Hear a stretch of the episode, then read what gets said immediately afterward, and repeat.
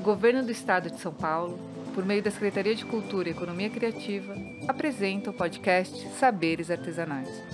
Este projeto foi contemplado pelo PROAC e tem o apoio do Conselho Municipal de Política Cultural, Fundação de Arte e Cultura e Prefeitura Municipal de Batuba. Este podcast é um produto do Fórum dos Saberes Artesanais que há três anos pesquisa e registra artefatos e seus artistas nas comunidades caiçaras, quilombolas e dos povos originários, além de artesãos que trabalham mesclando saberes com a contemporaneidade.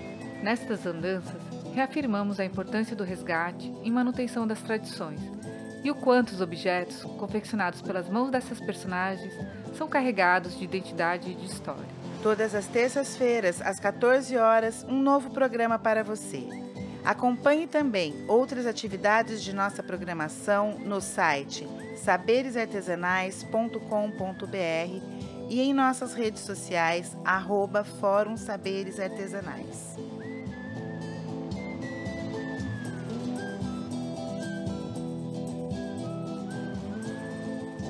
E no saber de hoje, a última discípula das paneleiras, Cida Ivanov, nos relata como foi aprender o ofício com Dona Adélia, a maior e última mestra na arte da panela de barro, do bairro de São Francisco, em São Sebastião, litoral norte de São Paulo.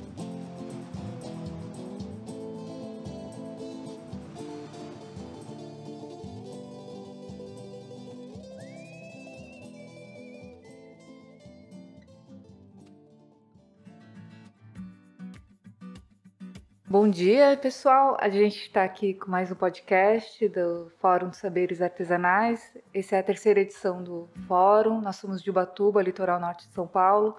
Hoje a gente está em São Sebastião, é uma cidade que fica mais ou menos 100 quilômetros de Ubatuba.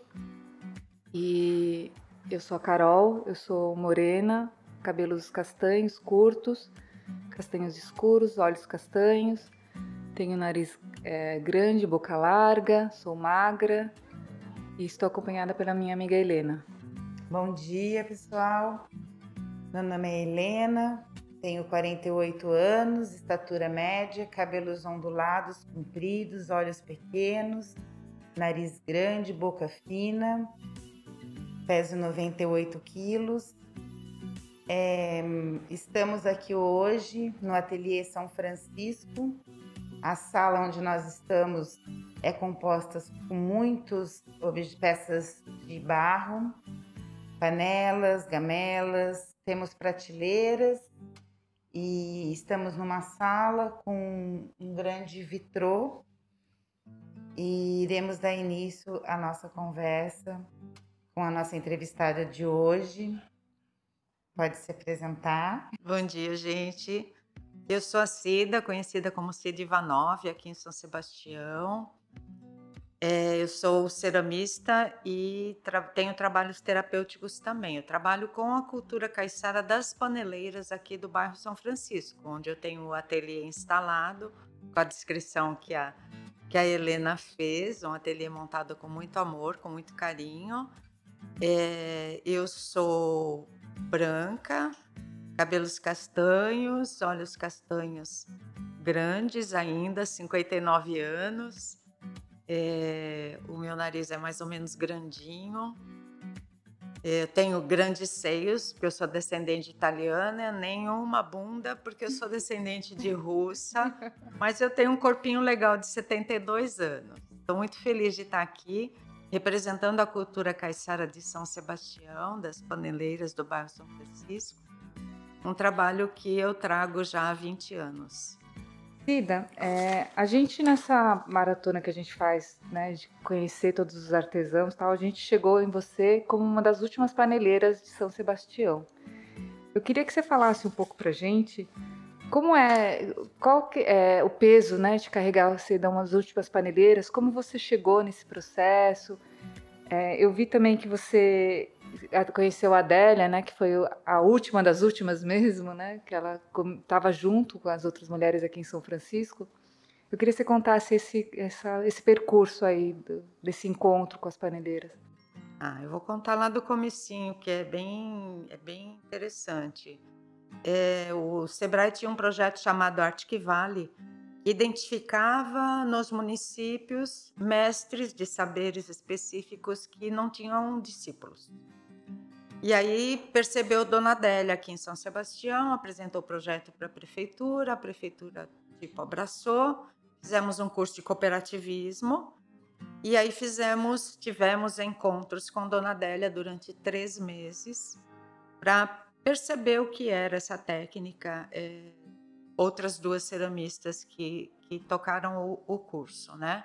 Dona Adélia é uma figura forte, geniosa, é, muito é, do saber mesmo. Ela já estava cega de uma vista, muito doente. Ela fazia, ensinava a gente de olhos fechados, né? Uma figura bem, bem forte. E ali naquele momento eu senti que eu tinha assumido um compromisso com ela, sabe? Com ela mesmo, ela, Dona Adélia e a cultura. A cooperativa ela se estendeu por oito anos, na verdade se arrastou por oito anos. E nós éramos, éramos 20 sócios cooperados, que é o que pede o sistema, mas dos 20, só cinco faziam panelas, ou trabalhavam a lida, que era o propósito. E a gente não conseguiu alcançar o mercado, né? Tínhamos a abertura do Pão de Açúcar, da Toque Stock, o Sebrae super investindo, mas nós não conseguimos que as pessoas abraçassem o compromisso de, de assumir mesmo, né? Um pedido grande, uma encomenda e aos poucos ela foi se dissolvendo. Alguns sócios cooperados é, garantem que a culpa é minha. Eu posso até ter responsabilidade nisso, mas é, eu acho que a culpa é do sistema. O sistema ainda não entende como trabalhar cooperativismo, né? Como que é isso? É, é fácil o cooperativismo agropecuário, porque está todo mundo na região trabalhando, mas o cooperativismo de outras outras coisas, tipo o artesanato ou a cerâmica, o ser humano ainda não entende. De verdade, eu, é, foi bem complexo. Quando a cooperativa se dissolveu, eu estava presidente e, e assumi as dívidas e fiquei com todo o material. Então, toda a estrutura material, a maioria, né? O forno, a plaqueira, as bancadas, já eram da cooperativa. E eu fiquei com elas e assumi a lida do barro. É bem difícil, porque é um mercado complexo, né? Ou você tem um grande comprador, ou você fica dependendo do veranista, do turista. Hoje, com essa mídia mais fácil, né? De WhatsApp, de é, Instagram, de Facebook, você consegue alcançar outros públicos e eu vou falar uma coisa para vocês. É, a pandemia, para mim, não foi ruim. Para mim, ateliê, tá? Porque eu passei a investir nesse, nesse tipo de mídia. E aí, esse investimento deu uma projeção melhor para o ateliê. Aconteceram muitas coisas online, né? E foi bem bacana. Então, é, nesse quesito, a pandemia foi positiva. Além do ateliê, dessa, desse compromisso de manter a tradição viva né, das panelas, eu trabalho com arte terapia. Eu não sou arte terapeuta formada, mas o barro ele me ajudou muito em momentos difíceis da minha vida. E aí eu percebi o quanto é significativo você trabalhar a terra, que é um elemento natural e que na simbologia de muito tempo, ela é a nossa essência. Então eu percebi que quando você trabalha o barro, você ressignifica a sua essência. E então eu tive, para mim isso foi muito forte, né? Eu tive, eu era tinha TAG, que é um transtorno de ansiedade generalizada. Digo tinha mesmo, porque não tenho mais. Eu tive um processo de perda de um marido com câncer e eu tive câncer. E durante todos esses períodos, eu, eu me liguei mais à, à mexida com o barro. Isso me deu sustentação. E aí eu fiz projetos para a PAI, entendendo a importância né, toda dessa lida com o barro, eu fiz projeto para a PAI, junto com o Galdino, Hoje ele é arqueólogo mas na época ele, a gente trabalhava junto algumas linguagens aí do barro. Cleiton Galdino. E aí ele escreveu o projeto comigo, na verdade ele que me propôs, foi bem bacana, a gente escreveu o projeto para a Petrobras. E aí eu iniciei lá na PAI em 2019 com esse projeto. E junto eu apresentei um projeto para a prefeitura para trabalhar nos CAPs, Centro de Atenção Psicossocial, trabalhando com é, usuários com transtorno mental severo e dependência química. Super legal também, a adesão é rápida. E com o transtorno mental, por exemplo, você consegue um aterramento mesmo. Então, trabalho barro e música. São dois elementos que fazem o aterramento, e aí você consegue que o paciente que está com transtorno mental e que né, tá fora do nosso sistema, ele entre no sistema, ele se reorganize. Tem sido é, gratificante. No CAPS eu estou há 15 anos.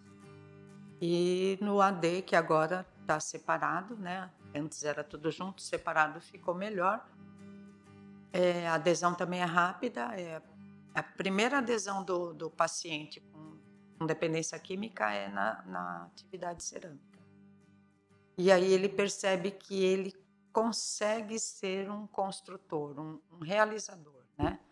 Porque o dependente químico ele perde, né? Ele perde todas as referências, ele perde família, ele perde emprego, ele vai só perdendo, né? Dentro da, da sua dependência. E aí ele percebe que ele pode reconstruir.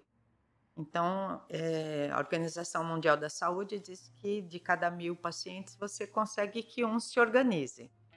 A gente tem alguns bons já reorganizados, é, com propostas novas de vida, já compraram casa.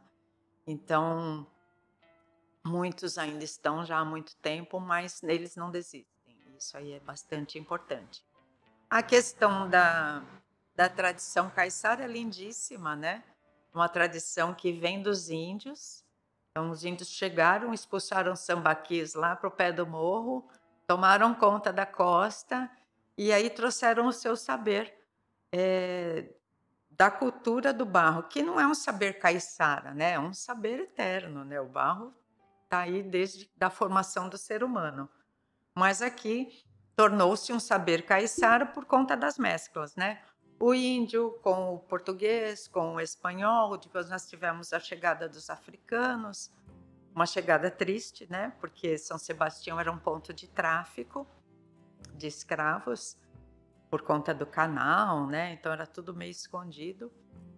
Mas a gente tem no acabamento das nossas peças o que não tem em muitas culturas ceramistas, que é o beiço, que é uma bordinha gorda que parece um lábio mesmo.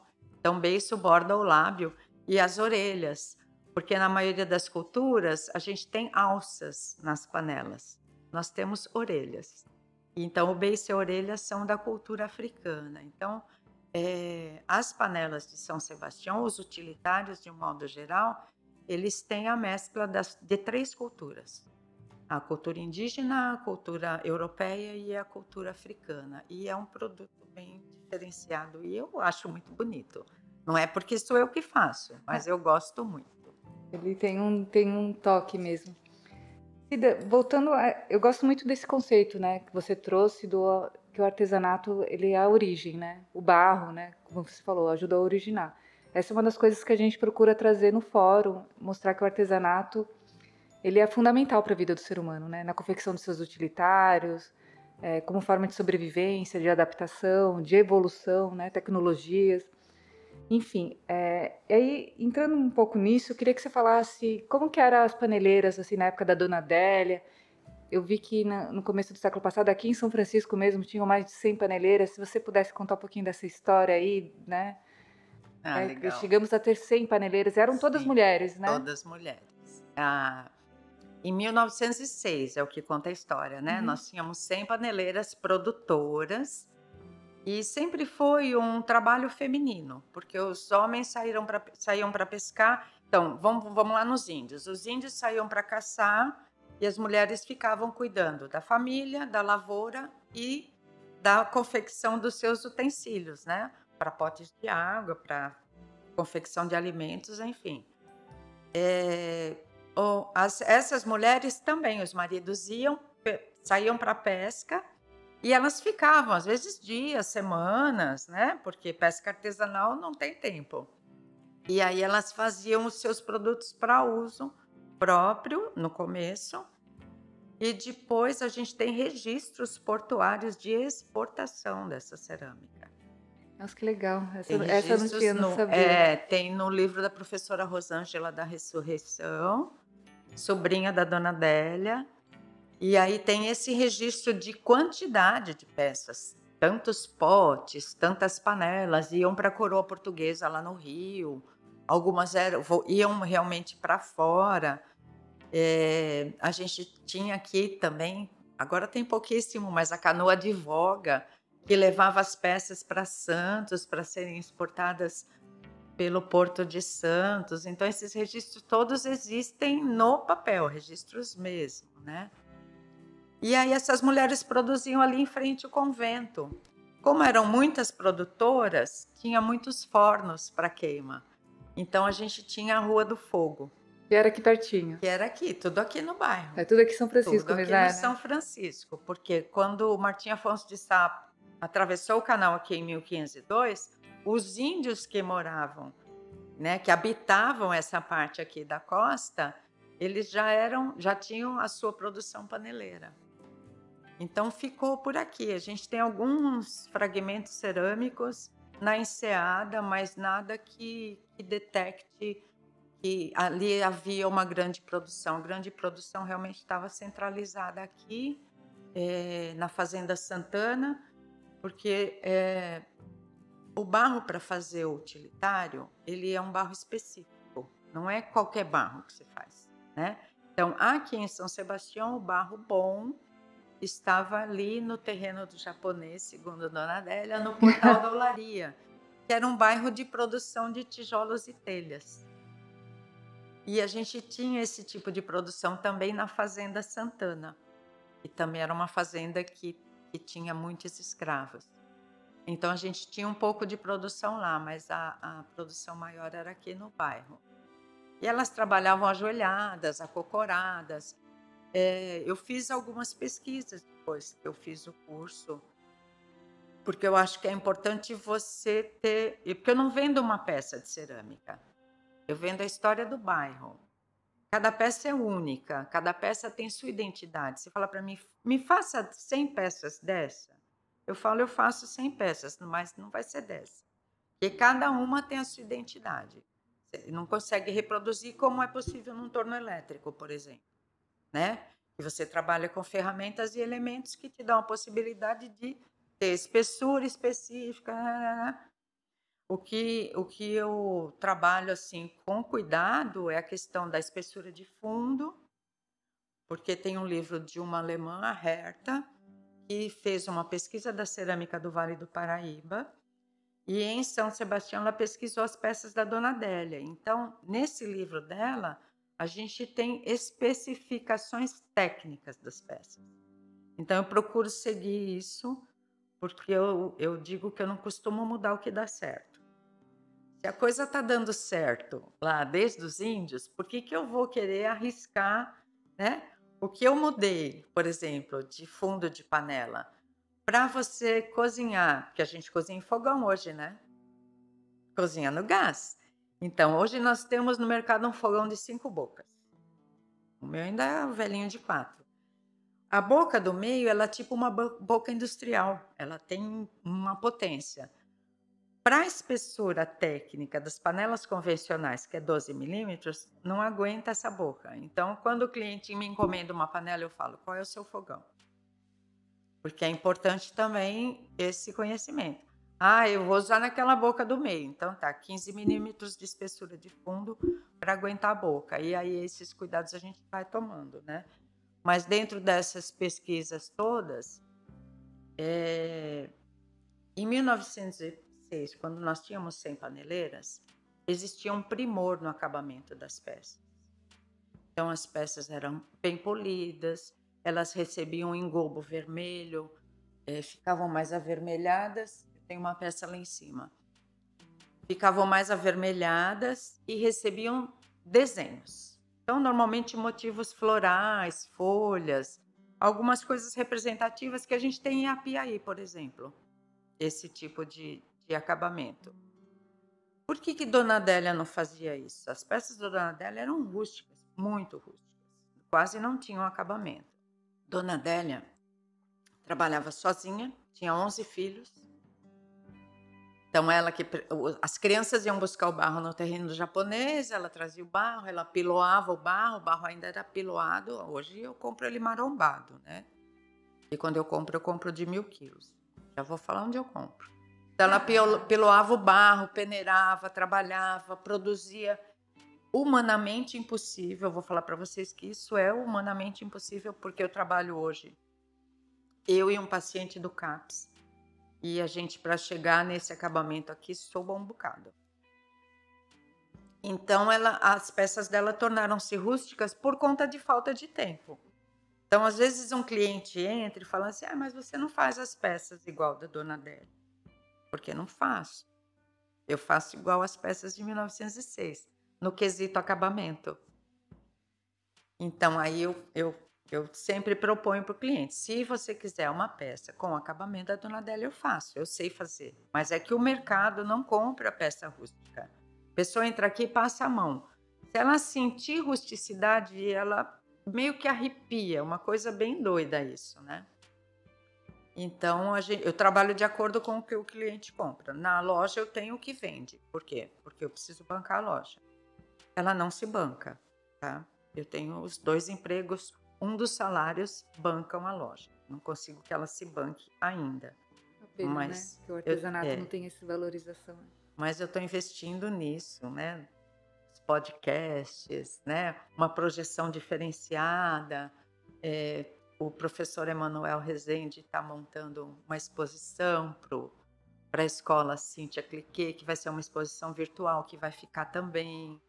A gente fez um podcast semana passada com o pessoal da Triperando. Eu estou investido numa revista virtual maravilhosa, que acho que a gente pode até indicar para o pessoal. Chama uhum. Nós e Outros Olhos. É muito legal o trabalho que eles fazem. E isso tem dado uma projeção diferente, né? E os comerciantes locais, durante a pandemia, resolveram comprar um pouco das minhas peças, os restaurantes. Então, tem alguns restaurantes que hoje é, compram da gente. Mas voltando ao barro, porque eu vou viajando, gente, eu adoro falar. A gente quer ouvir. É.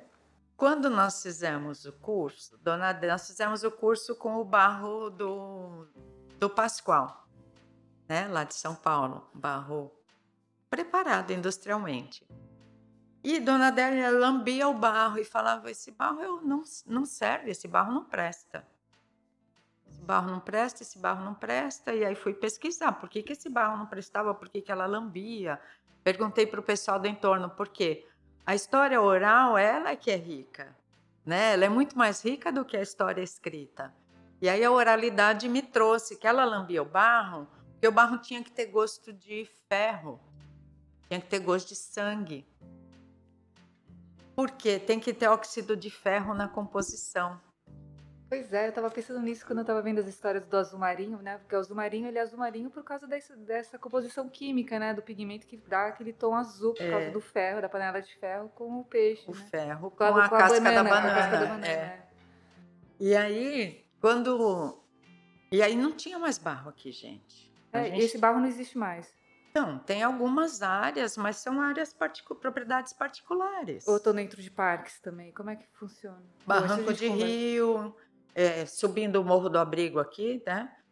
Desse, quando você sobe, que desce um pouquinho, tem uma área extensa de barro bom, mas é área de preservação ambiental. E aí? Né? Como é que faz? Quando queimou as peças que foram feitas no, no curso, a gente queimou lá no Benhur, em Caraguá, porque não existia um forno, né? Era uma cooperativa que estava assim, né? Se formando e tal, não existia o forno. E quando a gente foi cozinhar, realmente todas as peças trincaram, porque o barro não era bom, né? E aí pegamos um pouco do barro do terreno japonês e fomos nas olarias em Paraibuna. pesquisar ver. qual era a olaria que tivesse a melhor composição, a mais similar, para a gente poder trabalhar. Levamos para o Senai Mário Amato e eu compro na mesma olaria há 20 anos, porque é um barro analisado, ele não tem nenhum nada na composição dele que possa ser prejudicial à saúde. Lá em Paraibuna. Lá em Paraibuna, olaria do Batata. A gente começou a comprar na olaria do Major, aí teve um problema lá e a olaria do Batata era ao lado, a mesma composição. Eles estão trabalhando a licença ambiental, porque é uma olaria familiar, né? Uma área de arrendamento. E vamos ver se vão conseguir aí. Ô Cid, qual foi assim o seu primeiro contato com o barro, né? Você já tem isso da infância ou foi quando o Sebrae sugeriu? E queria que você falasse também um pouquinho das técnicas que você utiliza. Ah, não, na infância eu sou de São Paulo, né? São Paulo, capital, Vila Prudente. Isso aqui para mim é um paraíso, né? E Você está aqui há quantos anos? 30 anos. E aí, é, eu tenho tinha um, tinha um pai que era trabalhava com silk screen, tinha um avô que trabalhava com fundição de alumínio no tijolo, um outro avô musicista. Então a arte está na família. Mas quando o, o Sebrae fez essa essa proposta, né, de trabalhar cooperativismo, os ceramistas não quiseram participar. Porque quem é ceramista fez artes plásticas, tem seu trabalho já com projeção, né? Já é um, um outro nível, vamos dizer assim. E ia voltar a fazer panela. Sabe, uma coisa rústica. Era a, a, a fala meio que era dessa maneira, né? Eu tinha barraca na Rua da Praia. Porque eu vim para cá e eu vim sócia de, um, de uma empresa que estava falida, né? Eu fui convidada para a sociedade e a empresa estava falida. E eu me apaixonei. Eu falei, não, vim com as minhas filhas. Eu falei, não, eu vou ficar aqui. Aí vendi sanduíche na praia, manguei, fiz tudo, né?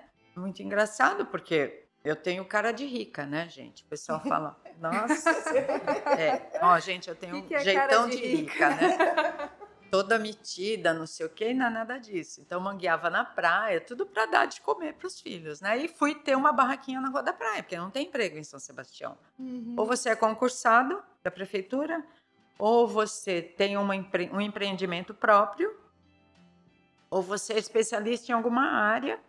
E, meu, eu vim para cá e não tinha nada, eu não tenho nem formação acadêmica. Eu comecei pedagogia e não consegui terminar, porque tem que fazer estágio, eu não tenho horário, porque eu tenho três empregos. Não tem como fazer estágio. Então, estou com a pedagogia trancada. Mas foi muito bom, um ano e meio de pedagogia. Me ajudou bastante. E aí, é, barraquinha na Rua da Praia, o Sebrae não sabia mais o que fazer, foi lá convidou os barraqueiros, né? Explicou tal, e eu, e eu achei que cooperativismo era a salvação do mundo, né? Nossa, eu entendi Então foi aí que você teve o contato com o barro, foi através dessa oficina. dessa oficina. Nós tivemos uma oficina com a Elma Garrido, uma ceramista que havia feito o curso com a dona Adélia 10 anos antes. Então, em 1991, Dona Adélia deu um curso através do São Sebastião Tem Alma, um espaço que a gente tinha aqui muito lindo Eu- e que eu- fechou, né? É, e você, você falou que a dona Adélia ela teve 11 filhos e também falou que o Sebrae estava atrás de pessoas que, que ele sentia que interromper ali aquela tradição. Isso.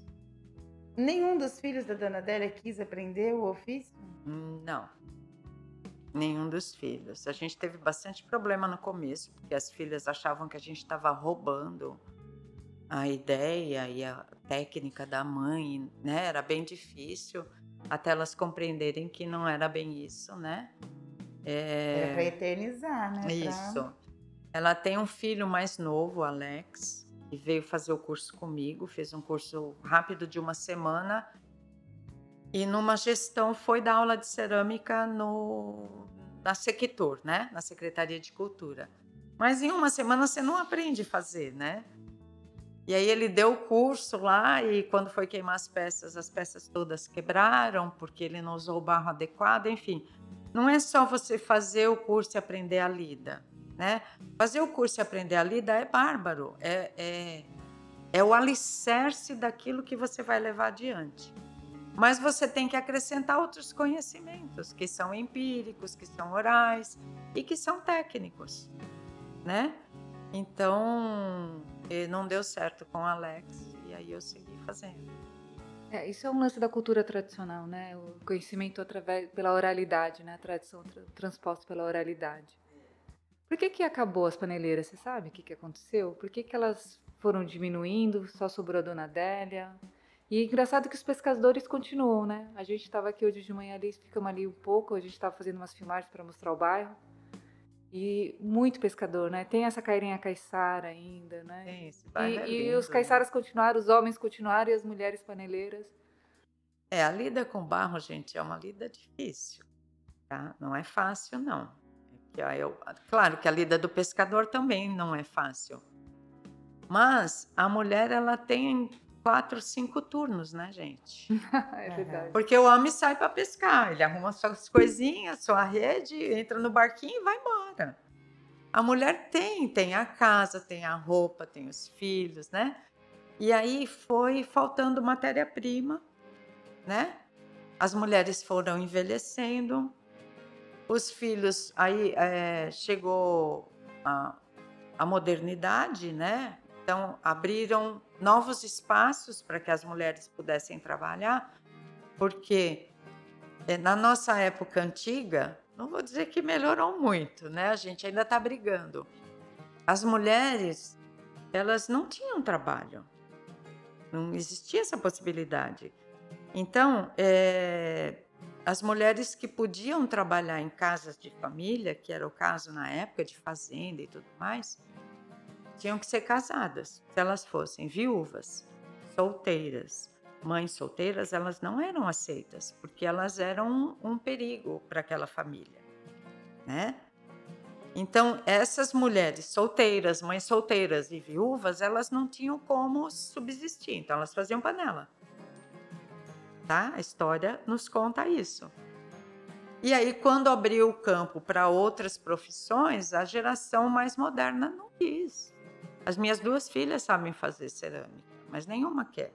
Uma é enfermeira e a outra é publicitária. Por que não quer? Eu trabalhei ontem até 11 horas da noite.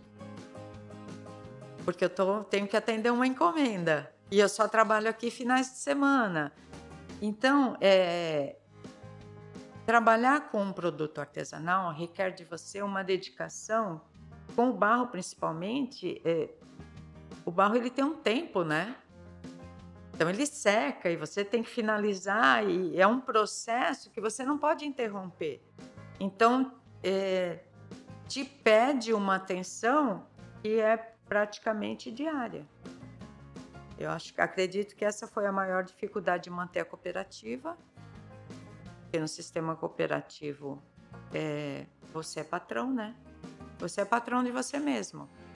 Então você entende que você pode trabalhar quando você quer, né? E aí não é assim. Principalmente com o barro, né? Você tem que trabalhar conforme o barro pede. E aí funciona desse jeito. Eu trabalho durante o dia e à noite eu chego no ateliê e vou lidar com as peças que precisam do acabamento naquele momento. Hoje eu tenho a vantagem que a dona Adélia não tinha, que é de trazer o barro já marombado da olaria. Então, o, o, o oleiro lá, o feitor, na olaria eles fazem tijolo, né? Vender barro é uma exceção. Eu já sou praticamente da família, eu vou para os casamentos, para os batizados, né? Faz 20 Isso é anos. ótimo. É, faz 20 anos que, que eu tô lá. Chego lá, tem bolo de fubá, tem leite de vaca, é uma delícia. Mas é, o oleiro, ele tira, ele desencaroça. Essa é a linguagem que eles falam. Dona Cida, a gente vai desencaroçar o barro. Esse barro estava muito encaroçado, passei duas vezes na maromba. E é muito interessante essa extração também, porque aqui, Dona Adélia, as crianças iam buscar para ela ali no terreno do japonês. Eu, quando compro hoje, eu compro mil quilos. Por quê? Porque tem que pagar o transporte. Vem de caminhão, porque onde você vai trazer mil quilos de barro? né? E eu trabalho seis meses com mil quilos de barro. Mesmo trabalhando esse pouco que eu tô falando para vocês. E como você armazena? Oi? Como você armazena esses Eles mil quilos? estão ensacados. E você ia me falar um pouco da técnica que você. Ah, É, fala da- desse lance do falando. moderno com o tradicional. Eu acho que é super legal falar, né?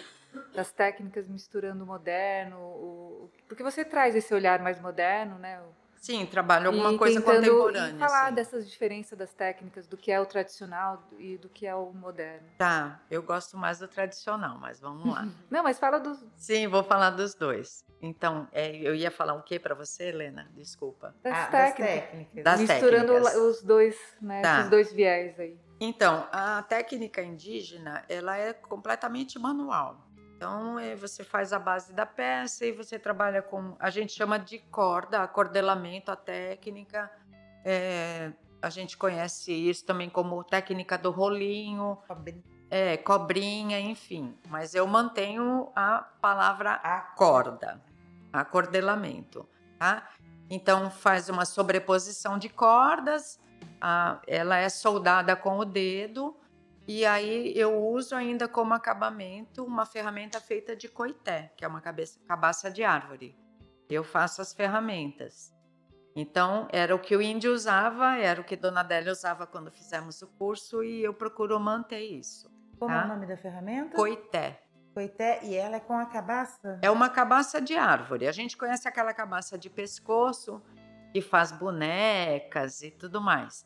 Essa cabaça de pescoço ela é de rama, ela dá igual a abóbora. Certo, é verdade, sim.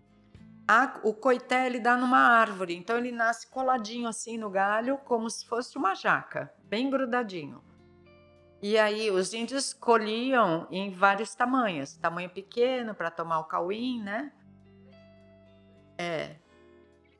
A gente tem duas, dois pés de coité no portal da olaria, no terreno que tem ali, que era onde a dona Adélia tirava o barro. Tem duas árvores de coité num sítio que eu morei no Pontal da Cruz, então eu ainda consigo o coité para fazer as ferramentas, porque as pessoas sabem que eu uso e me trazem, né? Tô com uma pequenininha aí, que a sogra da minha filha deu para ela. E aí eu faço as ferramentas e o acabamento e o formato é feito com coité. O beiço ele é colado com um pedaço de couro. Porque se você faz a soldagem com o dedo, você perde essa coisa do beiço, da borda, do lábio. Então, um pedaço de couro molhado é o que cola o beiço, tá? E o, a finalização, que é a brunidura, ou polimento, o brunidura vem do espanhol brunir, que quer dizer polir, tá? Então, a brunidura é feita com uma semente de olho de boi ou coroanha, como diz o, o caiçara, Que tá? bonito. Então, ainda mantenho isso. Eu acho que isso é fundamental Muito legal. tá? Manter. E, tipo, eu não consigo fazer é, acabamento nas peças com outras ferramentas. Você fala para mim, ah, faz. Porque tem umas borrachinhas, eu tenho tudo. Borracha cerâmica do Pascoal, da arte. Entendeu? Da, e aí compro barro da. Compro um barro colorido, que é muito legal, para fazer desenhos. Eu não vou ter nenhuma peça desenhada hoje. Tá vendo aquele número 5? Que tá pintada de azul. O 5 tá pintado de preto, aí a gente tem um verde, azul, vermelho. São argilas coloridas e eu compro da Farias. Aí eu dissolvo e faço uma tinta de argila. O engobe. Então, o engobe, ele, ele precisa do, do CMC, né? Para fixar mesmo. A argila não. Então, eu passo a argila colorida e faço o polimento para dar um brilho que o CMC daria. E aí é uma queima só. Então, eu consigo colorir com uma queima só. Às vezes, eu, eu faço uma coleção. Uma coleção de moringas com grafismos africanos coloridos com engobe de argila colorida, né? Eu gosto bastante de trabalhar assim. E a gente tinha isso lá em 1906, né? Essa, a... Quando eu tenho tempo, eu gosto de dar uma engobada de vermelho para trazer Mas aí eu faço potes de época para trazer isso. Aí eu trabalho com que tipos de técnicas que eu aprendi nos congressos, nos CONTAFs da vida. CONTAF é Congresso Nacional de Técnicas das Artes pelo Fogo. É bárbaro. São três dias de demais, né? imersão, né? é, três dias de imersão em tudo que você é, pode pensar de cerâmica que eles trazem, né? Grandes mestres e tal. Eu tenho um pôster do Brenan, que eu vou pendurar aqui em algum lugar, que eu acho bárbaro o trabalho dele. E aí, aí você conhece outras técnicas, outras ferramentas, quando pode compra, né? E aí eu trabalho com é, moldagem, então molde de gesso, cano de PVC para fazer luminária, né? A gente vai tendo outros olhares. Hoje com o Google, Google sabe tudo, gente. Entendeu? Você quer fazer uma coisa diferente, você vai no Google que você sabe como fazer. Mas eu comecei sem o Google, né? Então, faço moldagem, desenvolvo peças, é, moldes de gesso. Então, por exemplo, essa travessa aqui, que ela é redonda e ela tem motivos marinhos. É uma peça contemporânea. Eu chamo de uma peça contemporânea porque não existia isso na cultura. Aí ela tem uma concha, tem um caramujo, tem uma estrela, um cavalo marinho, tem um peixe. E ela é muito bonita e a gente vende super bem como presente, porque é um presente diferenciado. Então foi feito um molde de gesso, embaixo eu relevo essas imagens de fundo de mar, e aí você abre um, uma placa, né? Um, trabalha uma placa, uma base plana e coloca no gesso e você desenforma e você tem o prato feito. Parece super simples, ah, isso aí é simples, né? Rapidinho ela faz. É simples, rapidinho você faz, mas tem todo um conhecimento, o momento certo de tirar, tudo tem tem que ter um conhecimento adequado. A folha, essa folha eu vendo como todo mundo que tem alguém que vai casar vem buscar, ele não vai ganhar igual. Então também foi quando a peça dá certo, eu faço molde de gesso. Por quê? Porque para eu entalhar uma folha dessa, eu levo um tempo certo? E aí, o que, que é caro, vamos dizer assim? O que, que encarece o produto artesanal? A mão de obra do artesão, porque a matéria-prima ela não é cara. Mas a mão de obra que trabalhou essa matéria-prima para chegar nesse produto que eu acho lindíssimo, porque sou eu que faço, que está aqui nessa mesa, né? Levou horas de trabalho. Então a gente aprendeu a fazer a compilação de valores de peça com o Sebrae. O Sebrae tem uns cursos bárbaros de formação de Mas aí curso. você não coloca seu valor histórico, né, de pesquisa e tudo. Isso era uma das coisas que eu fico pensando quando a gente trabalha com artesanato, né? Eu sou artesã também, né, a Helena, né? a gente entrou nessa por sermos artesãs. E às vezes eu sinto isso, que quando a gente está vendendo o nosso trabalho, às vezes a pessoa não entende esse tempo de pesquisa, esse tempo de encontro interior, encontro externo, buscar as técnicas mais favoráveis. Como é que você vê isso? Você que traz esse esse olhar histórico, né, de resgate, inclusive, né, o mantenimento da cultura caiçara, não sendo caiçara. Como é que você vê os seus clientes? Você acha que eles valorizam pelo porque é bonito ou porque tem esse olhar histórico? Né, porque a gente tem que entender os nossos clientes às vezes, né, para dar continuidade. Eu queria que você falasse dessa sua relação com sua clientela e eu vou falar assim, é bem legal. É, quando você coloca uma peça sua na loja de um amigo para vender, ela encalha. ela não vende, ela vira objeto de decoração. Isso foi uma coisa que eu aprendi. Quando você manda sua peça para uma exposição e não está, ela não vende. Tá? E aí tem que ter esse olhar, né? Por quê? Então, como eu tenho a loja no ateliê, isso aí valoriza pra caramba o produto. Porque a pessoa entra. O que, que ela vê primeiro? A oficina. É, isso é demais, né? as pessoas adoram ver o artesão. Aí o que, que eu faço? Eu primeiro eu faço um tour na oficina antes de chegar na loja. Então, olha, aqui eu tenho reciclagem de barro, eu tenho um balde ali, aí eu tenho a plaqueira, aqui a gente trabalha essa ferramenta ali, a mesa, vou até o forno. Aí explico, aí tem o Dona Délia lá no forno, né? Porque a Dona Délia tá sempre comigo. E explico por que, que o meu forno não é a lenha, como era o da Dona Adélia, né? E por que, que o forno é a gás e não é elétrico, como a maioria. Tem todo, tem todo um porquê. Esse forno foi escolhido porque na época a gente estava com aquela questão da economia de energia, por falta de água, de chuva, e os rios e as cascatas e tudo mais. Então, e esse era o forno menos poluente. O forno a gás ele polui pouquíssimo. O, o que, que ele solta de resíduo? se o barro tiver alguma composição nele ruim, ele vai ter um cheiro ruim quando você queima. Então eu não tenho esse problema. Eu sei disso por quê? Porque às vezes eu faço queima fechada para outros ceramistas que não tem forno. E aí o barro ruim dá um cheiro ruim. Então é um forno que não polui. E aí eu faço todo esse tour, aí eu trago para a loja. Entendeu? E aí tá explicado. Aí eu falo essa construção, tal, conto a história. A gente tem um folder que foi uma arte que a Maria Angélica é, de Moura fez a arte para gente. Ela é jornalista, então ela fez arte junto com o Leandro Passos, me deu arte de presente.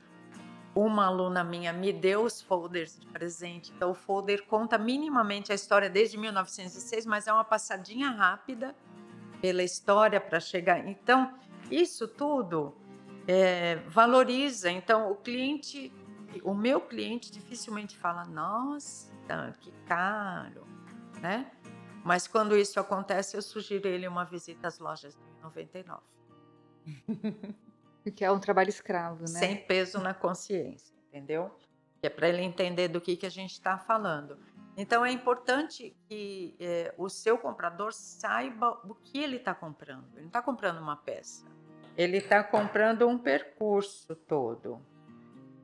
É, entrando e falando mais assim, né? A gente nessa busca, né, de valorizar o trabalho artesanal e tudo, você considera que isso daqui é um ativismo, né? Eu às vezes eu penso muito nisso, né? Para ser artesão você tem que ser ativista, né? Levantar uma bandeira, mostrar para as pessoas.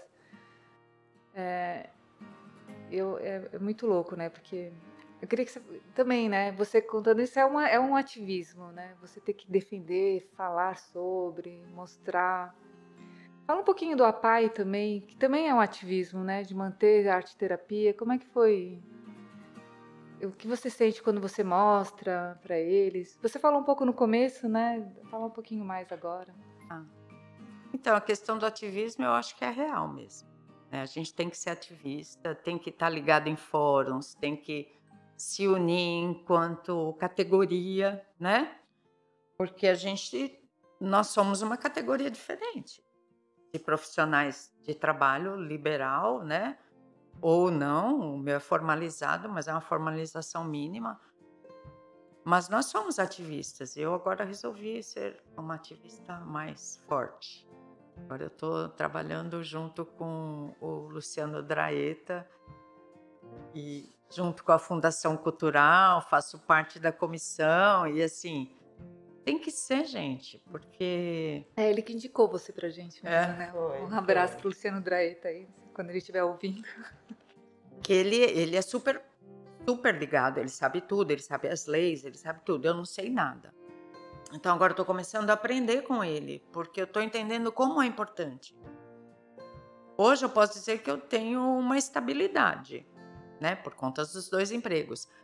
Mas vai chegar uma hora que eu não vou ter mais. Eu já tô com 59, gente.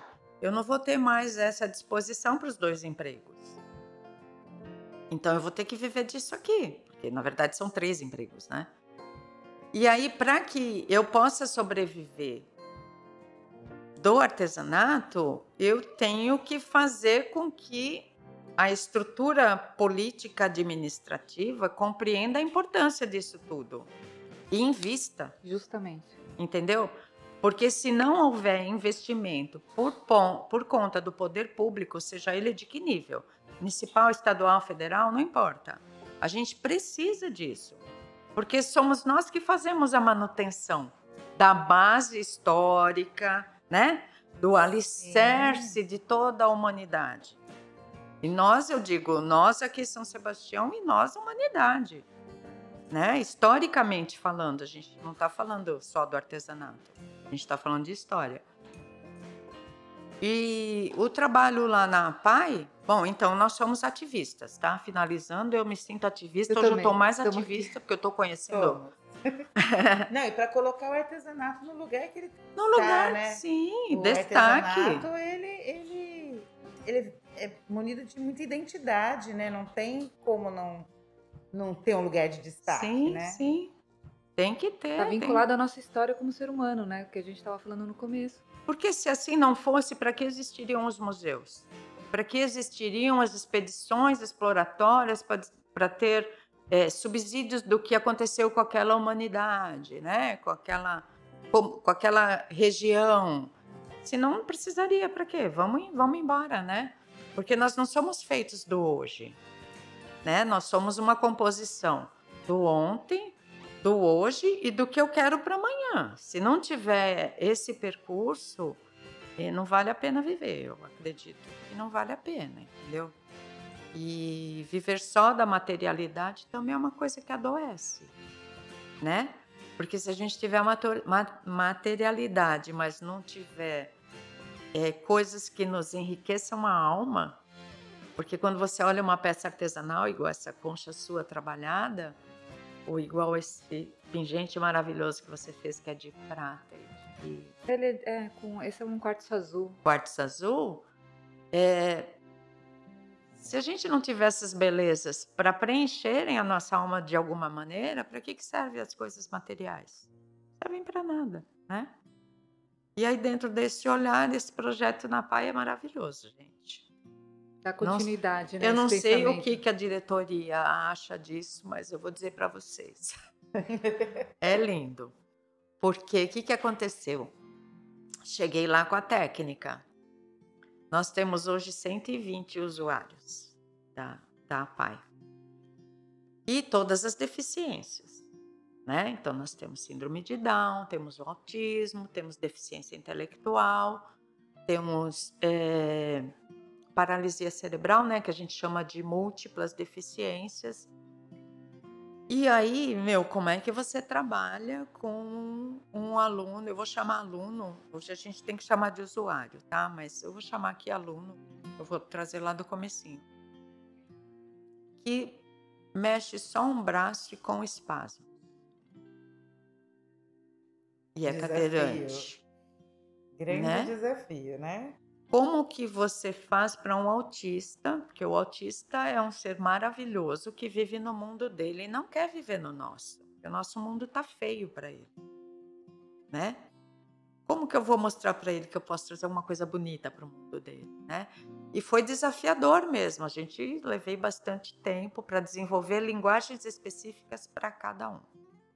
Esse é um, o terceiro fórum, ele vem, ele traz na bagagem esse encontro com acessibilidade. A gente quer trabalhar, inclusive, até o protagonismo inverso. A gente quer que ele, a gente, porque assim, um PCD, né, o, o pessoa com deficiência, ele tem que se adaptar para assistir uma oficina, precisa de um intérprete de libras, precisa de uma audiodescrição, enfim.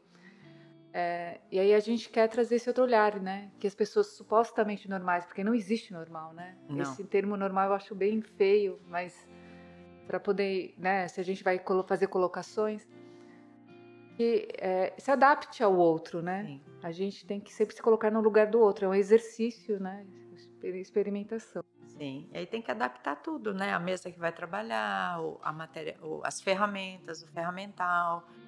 E, e trabalhar com, com, com os especiais, né? Com as pessoas que o mundo considera diferente, que eu considero normais, porque os diferentes somos nós, né?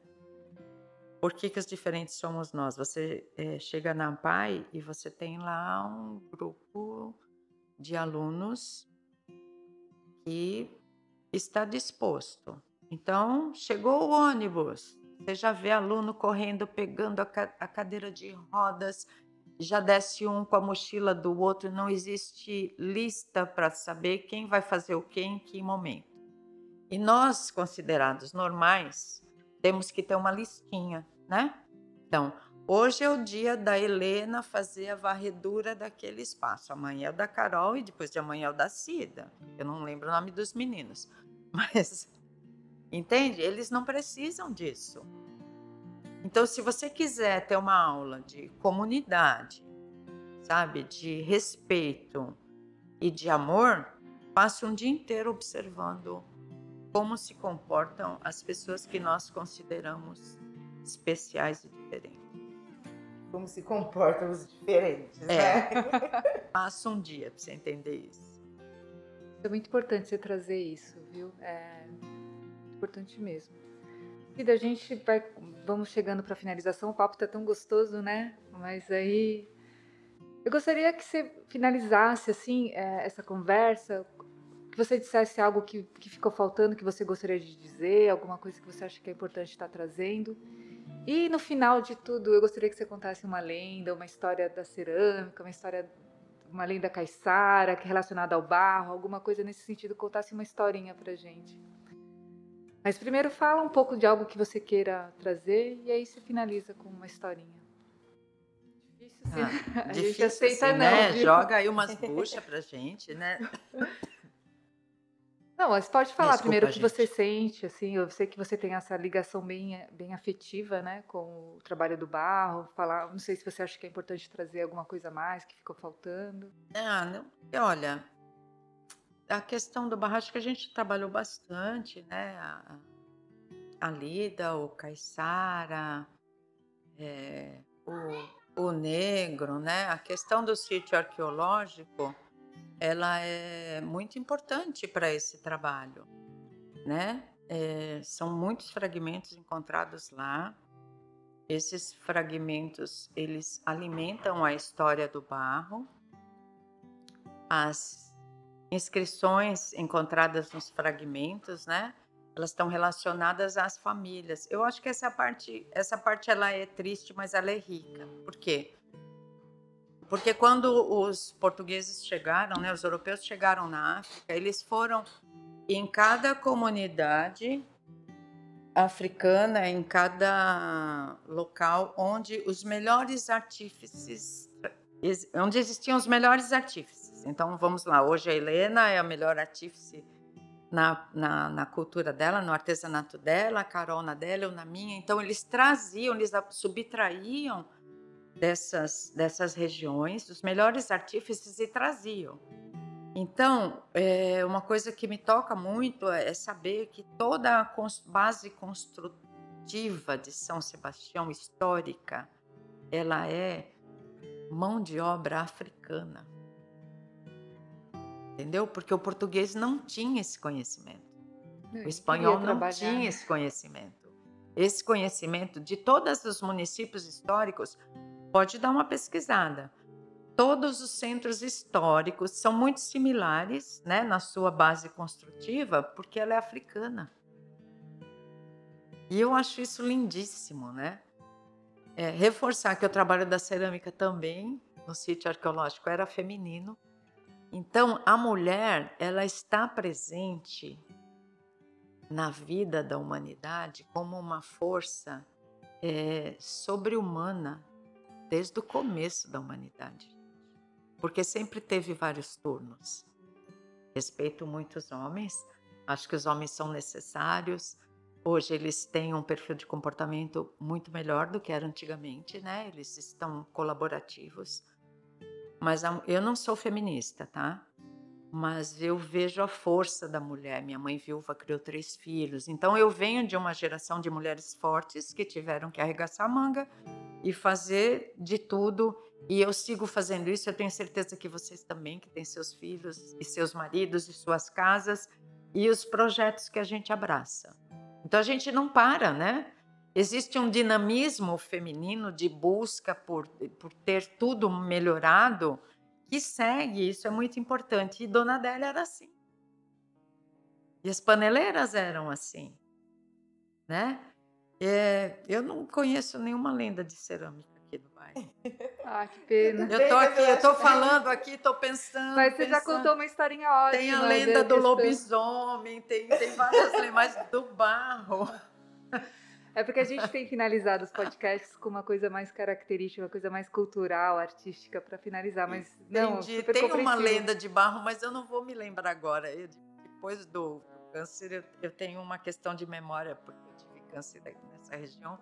E a radiação, ela Mas tem uma lenda sobre o barro, é, da ligação do sol com a lua e tudo mais, porque é, eu vou falar uma parte romântica do barro que eu gosto, Isso, então é pode isso. ser? Pode contar. finalizar.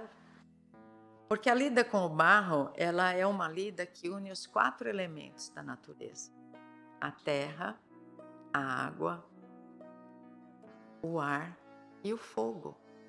Então, quando você trabalha o barro, você está trabalhando com toda a essência da natureza. O barro é o barro, ele precisa da água para ser hidratado, para você poder trabalhar. Ele precisa do ar para desidratar a peça que foi construída.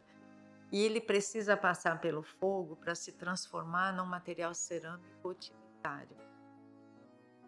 Então, é, eu acho super romântico essa imagem, sabe? E a parte mais linda da, da lida com o barro é a queima. Porque você. Eu sempre posto fotos do visor do forno.